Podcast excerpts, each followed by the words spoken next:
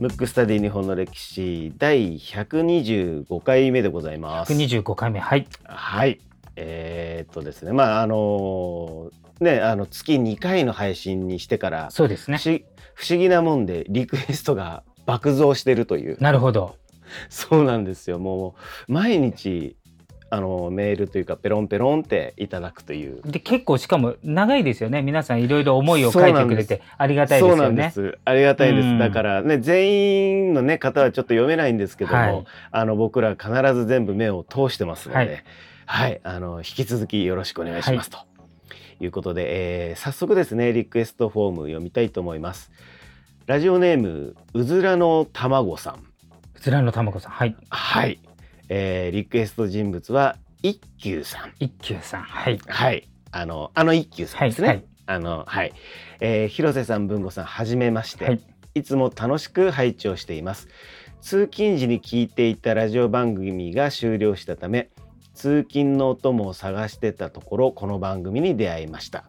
7月に第1回から聞き始め、リアルタイムに追いついたらリクエストしようと決めており、本日ようやくリクエストに至った次第です。これですね、ちょっと7月からっていうことなんですけども、うんうん。この方、あの、うずらの卵さん、はい。9月9日にいただいてるんですよ、リクエスト。超ハイプえて本当にマジでこれもしかしたら通勤以外でも聞かれてるってことですか？回回数そうですよね。的に言うと。そう、あでもそうか長いと1回に2回とかなんのか、うん、そうでも7月ですから、うん。まあ大体約2ヶ月ですよね、うんまあ、ざっくり60日間というと、うん。今120今回で5本目なので、まあ、1日2本ペースね、なるほど。じゃあ往復ですね。往復で1日で、うん、そうですね。ハイペースで聞いていただいてますね高校の授業で日本史を選択していましたがその時間は全てお昼寝時間に当てていたぐらい。歴史には興味はありませんでしたがこの番組に出会ってからはすっかり歴史にはまってしまい番組を聞いた後はその回の人物をググって見識を深めています。楽しい番組をありがとうございます。さてリクエストは一休さんです。子供の頃一休さんのアニメを見ていましたがその一休さんはとんちに優れた良い子で書かれていました。がとあるテレビ番組では女や酒が好きだったと本当のところどうだったのでしょうか。というよりもそもそも一休さんは何をした人なのか分かりません。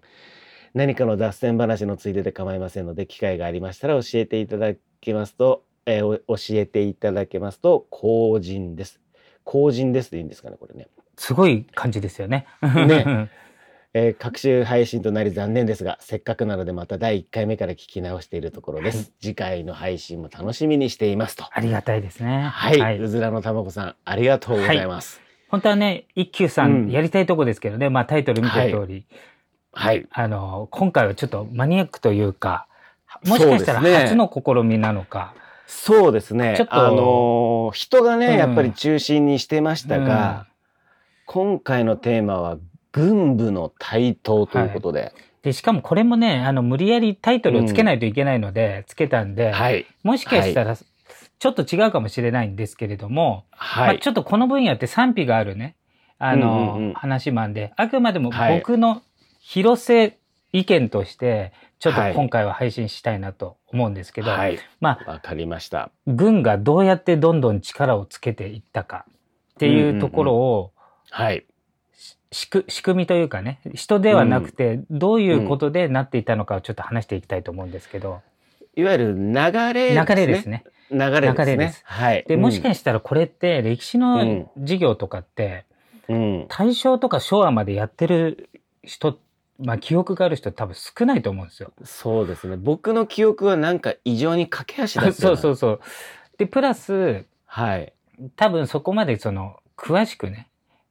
やってないし、もっと言っちゃえば、うん。そこのところってこう、面白くないとはい。感じてる人もいるんで、ほぼ記憶にないと思うんで、はい。もしかしたら全編、聞いたことのない言葉が飛び交いますけど、はい。まあ、ちょっとそれでやってみようと思うんですけど、はい。じゃあ、早速、えーひとまずのタイトルとして、軍部の台頭と。はい、それでいきましょう。はい。じゃあ、これで行ってみましょう。はい。はい、で、まず、えっ、と、明治時代に、明、大日本帝国憲法っていうのができたわけですよ。それは知ってますか？知ってます。それができた時に、まあ軍うんもその中に規定されてたんですけど、はい。あの軍って面白くて、えっ、と、組織がね、一つじゃないんですよ。おええそうなんですか？そう。一つじゃないって言い方ちょっとむ、まあ、ちょっとイメージ的には一つじゃないと思ってください。で、例えば海軍っていうのは、えーオーソドックスなのは海軍省。いわゆる省庁ね。なんとか省、なんとか省の海軍省。で、もう一個は陸軍省。があって、それぞれ海軍大臣、陸軍大臣がいると。で、これはね、あの、軍政って言って、軍の、えっ、と、例えば、人事を決めるとか、物資をどうするかとか、そういうことを決めるんです。もう一個は、作戦を、実際戦うときに、作戦を決めるところがあるんですよ。それは海軍だと海軍軍令部っていうのと、陸軍だと参謀本部っていうのがあるわけですよ。これね、実は別なんですよ。うーん。で、えっ、と、内閣総理大臣に属しているのは、もちろん海軍大臣と陸軍大臣なんですけど、参謀本部と、えーあ陸軍の参謀本部と海軍の海軍軍令部っていうのは、えー軍の作戦なんで、軍に属してるんで内閣とは別なわけですよ。これはなんとなく理解できます？今のところ。はい、うんはい。で、これがめんどくさいことですよ。ちょっと今の感覚からするとめんどくさいことに、大日本帝国憲法っていうのは、内閣の上に天皇がいるわけですよ。で今の、えっ、と、日本国憲法は、天皇が象徴なんで、まあ、権力を持ってないんで、まあ、内閣が最高権力じゃない、ですよね。けど、当時の大日本帝国憲法は、内閣の上に天皇がいるわけですよ。最終決定権。で、ただ、それはその最初の段階でそういう憲法の規定はあるけど、運用上はちゃんと、あの、天皇は、その政治をせずに、内閣総理大臣がやると。運用上はね。けど、その、規定上は、最高権力は、まあ、天皇なわけですよ。で、もう一つ、軍の最高指揮官は誰だと思う？軍の最高指揮官は、だい、ん？何ですか？天皇になるわけですよ。うん。ということは内閣総理大臣も天、まあ、最終的には天皇じゃない。そうすると、参謀本部、陸軍参謀本部と海軍軍令部も、えっ、と、天皇の下だから並列になっちゃうわけですよ。立場がね。で、最初の頃は当たり前ですけど、作戦とかだけなんで、海軍軍令部と参謀本部は。だから実際の戦争を行うまでは、まあ、作戦のね、シミュレーションとかやったりとかして、で、いざ本当に戦争が起きる。例えば、日清戦争とか日露戦争の時は、えー陸軍省と海軍省は人事とかそういう裏方やって、実際の戦ったりするのは軍令部とうん。参謀本部がやるわけですよ。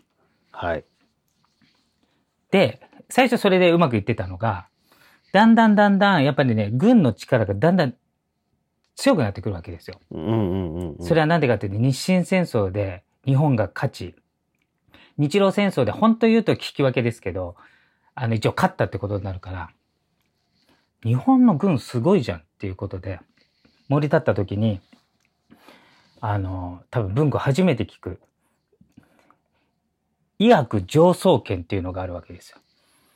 今日のテーマは医薬、医薬、医薬上層圏ですよ。まず、はい。言うのも難しいし、もうだ、はいあの、多分リスナーの方も、漢字もね、むちょっとね、今。まあ、ググると漢字も難しいし、なんだそれっていう声がちょっと聞こえますけど、医薬上層圏っていうのを持ち出して、これは何かっていうと、さっきも言ったように軍令部、海軍軍令部と陸軍参謀本部は、直接天皇につつながってるから、内閣総理大臣の通さずに直接天皇に意見をできるっていうのを医薬上層圏というわけですよ。うんうんうん。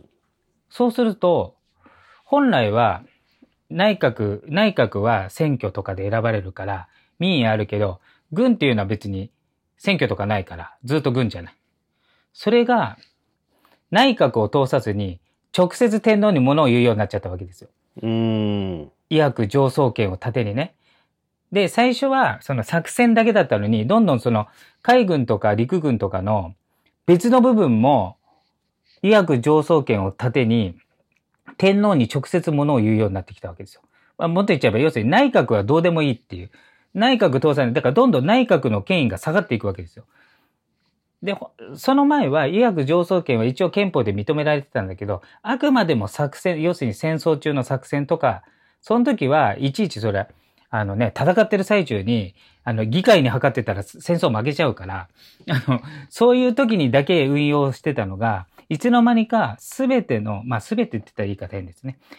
結構な部分まで、これは医薬上層権だから、これ内閣関係ねえぞっていうことになってくるわけ。そうすると、せっかく、せっかく選挙で選ばれたとか、でもっと言っちゃえば、あの、えー、財政がね、国の財政が悪化した時に内閣としては、じゃあ、その、使う支出を減らそうと。歳出カットするって言った時に、それは海軍とか陸軍も減らさないといけないって言った時に、医薬上層権を盾に、いやだから内閣の言うこと聞かねえよ。だって直接繋がってんの天皇だから。内閣じゃないからってことで、だんだんもう、要するに制御不能になってくるわけですよ。うんうんうんうん。やりたい放題、ね、やりたい、もうこ、ここまで言うとなりたい、やりたい放題なわけ。だって天皇以外の言うこと聞かなくていいってことになっちゃったから、そうすると、いわゆる民主主義とかがどうでもよくなるわけ。で、さらに、それをしてたですね。で、どんどんどんどん軍の発言権がでかくなって、あで、内閣の方も軍のおき、なんてご機嫌を取らないと、政治ができなくなってくるっていうのと、うんうん、で、プラスその時の議会、議会っていうのは政党、今でいう自民党とか民主党とかありますよね。立憲民主党とか。あれ当時もあったわけですよ。で、当時はね、日本はなんと二大政党制なんですよ。アメリカと同じ。ちゃんと政権交代があって。なんですけど、政治家ってやっぱ腐敗しちゃうわけですよ。そうすると民衆から見ても、こんなに困ってんのに、なんか政治家はなんかあまりやってくれないと。そうするとやっぱ軍に期待をするっていう風潮も出てくるわけですよ。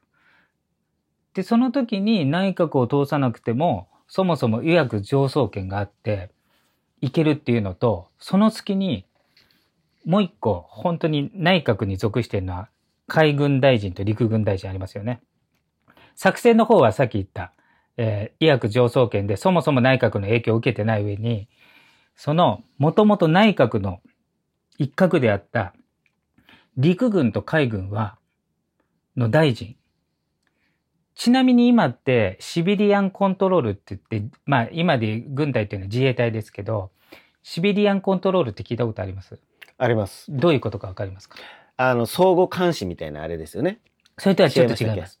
違うんだ。はい、はい、それね、文民統制って言って、あの、この戦争のね、この軍が台頭したのを経験してるんで、戦後の憲法で、えっ、ー、と、自衛隊が暴走しないようにそれが定まってるんですけど、それはどうして、どういうことかっていうと、自衛隊のトップ、要するに、えー、防衛省の大臣、要するに防衛大臣とかは、必ず民民間人というか政治家じゃないとダメなんですよ。民間人っていうか。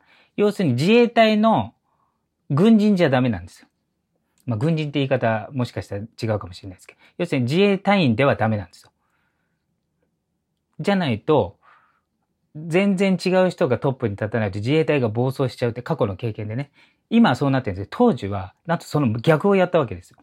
おで、えっ、ー、とね、大体ね、政治が腐敗すると、二大政党制だから、まあ今もそうですよ。例えば、えっ、ー、と、今二大政党制じゃないですけど、今の政治とかも、例えば自民党がやっつけるためだったら、例えば立憲民主党とかが、なんかいろんな主張の違う人たちと組むみたいなものもあるじゃない。それのちょっと露骨バージョンで、うん。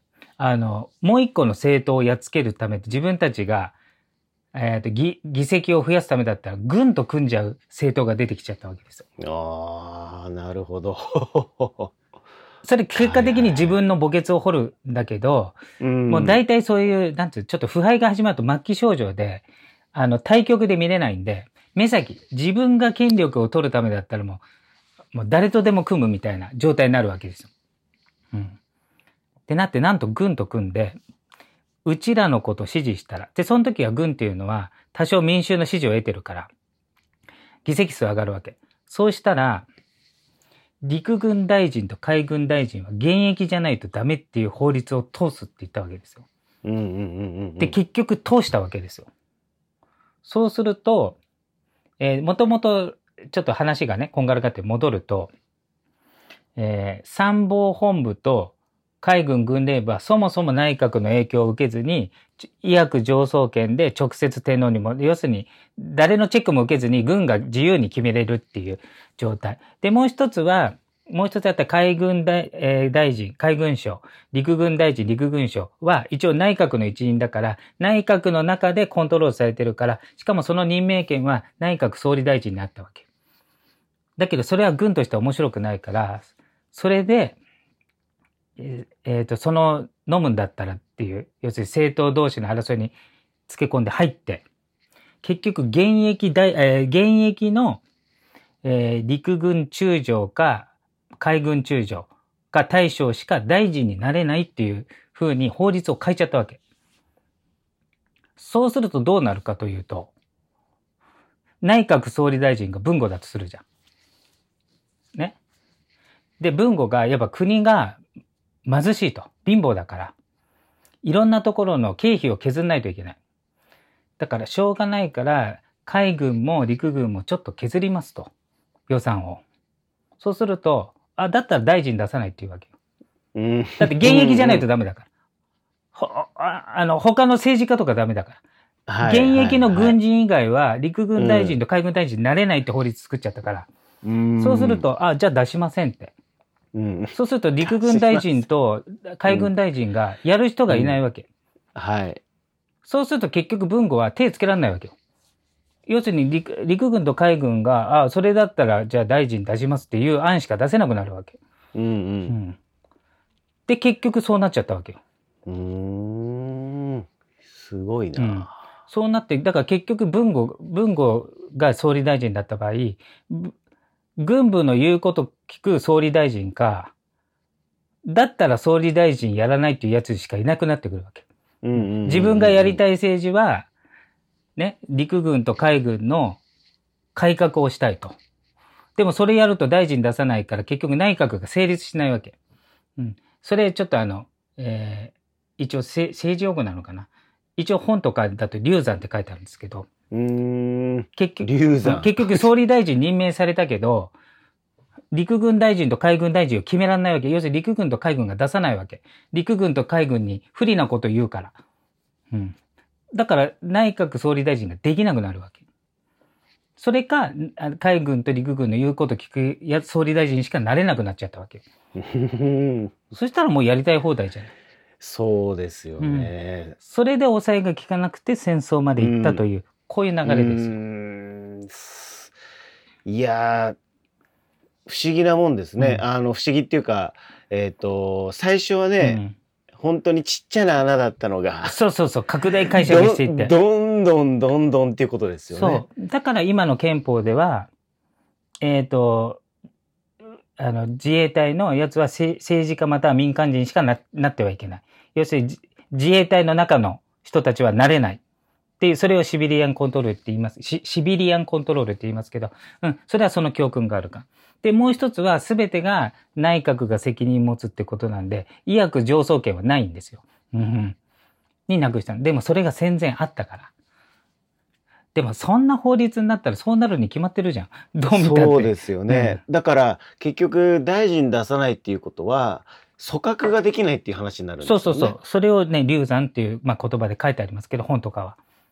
結局、総理大臣は任命されるんだけど、結局、組閣ができないから、断念せざるを得ないわけ。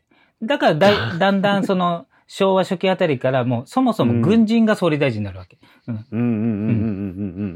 だって軍人の言うこと聞く政治家を究極系は軍人そのものが総理大臣になるってことだからね。うん、結局であの海軍大臣と陸軍大臣出せないから。うん、そんなことがあったわけですよ。はあ。多分意外と知らないですよね、こういうことって。そうですね。うん。いやー、ちょっとあれですね。うんなんかでも、あの、歴史に学ぶじゃないですけども、やっぱりこう、ちょっとちっちゃな穴からそうそうそうそうってこう大きくなってっちゃうんでですね。一回変な法律作っちゃうともうもうダメな。なわけですよ。そうですよね。だって現役の軍人じゃないと大臣にならないなんて法律作っちゃったらうん、それはもう言うこともうそっからはもう言いなりですよ。うんそうですようね。んいやーやりたい放題になっちゃうよなそりゃそ。うで結局、まあ、戦争に負けてえっ、とアメリカ軍がね GHQ が入ってああの古い憲法を停止して新しい憲法になるまでやっぱり軍は結局抑えられなかったわけですよ日本人では。うん、やっぱそういうまあ他にも要素はいろいろあると思うけどやっぱその2つはね大きいの多分。うんあの現役の軍人じゃないと大臣になれないっていうのと医薬上層権っていうのがちょっと2つその軍の力をこう暴走を止めきれなかった原因かなとうん思いますね。あーはい。で結果的に、うんえー戦争して負けちゃってっていう形に流れが流れっていうか行くっていうことですよね。そうそうそう。あと予算もやっぱあの貧しいのにあの軍事予算だけ削れないからそこだけでっかくなっちゃうみたいなね。あーなんかもうバランスがどんどん崩れてだからっちゃったんですね戦艦大和を作っちゃうぞとかね。うんうんやっぱりすっごいお金かけて作っちゃうぞとか、うんそういうことになるわけですよ。今その時は飛行機そうとかそうそうそう。まあ時代遅れ話ですよでね。そうそうそうですよそうね。なっちゃう。いやーちょっとなんて言うんですかね、うん面白いっていう言い方がちょっとうん。違うのかもしれないですけど、知らないことを知るっていうのはそうですね。だから、あの、実はだからそういうのって、今まあそういう教訓があるから、日本ではもちろんそもそも自衛隊が軍隊かという議論もありますけど、もうそれはちゃんと反省のもとになってるし、他の国も、あのね、ドイツと日本だけが大体その制度だったわけですよ。うん。だからもうほとんどの国はちゃんと軍が暴走しないように、たまにアフリカとかね、ちょっとまだ発展途上国では軍がクーデターを起こして、なんか政権取っちゃったりしますけど、なるべくそういうことが起きないように。だって、武力を持ってる集団に権力を持たせたら危ないじゃないですか。危ないですよね危ない、うん。いやーっていうことなんでです。ううんん、だちょっと今回はね、思考の違った話ですけど。うんうんなんかあれですねあの人も面白い、うん。もちろん面白いし、うん。すごく、えー、と知識としてつきますけど、うん。こういうちょっと流れというか、うん俯瞰的な位置からこう流れを見るっていうのもそうですね。もし、ね。あの、今回みたいなのがね、面白いっていうことであれば、でバンバン、その、なんつうの、こっちにお便りいただければ、似たような話ができるのであれば、僕も探して、やろうかなと思いますんで、今回が良かったかどうかちょっと僕はジャッジできませんけど、ちょっと皆さんの意見聞きたいなと思います。ぜひはい。あの皆さんなんか、えーリクエストに関わらず、はい今回どうだったかというですね、はい。ちょっと新しい試みですね。そうですね、まああくまでも今回のは広瀬的観点視の、そうですね。そうですね軍の話ですね。はい。はい。ということでですね、皆さんぜひ、あの、メッセージ待ってます、はい。ということで、はい。えー今回のテーマは、軍部の台頭でした。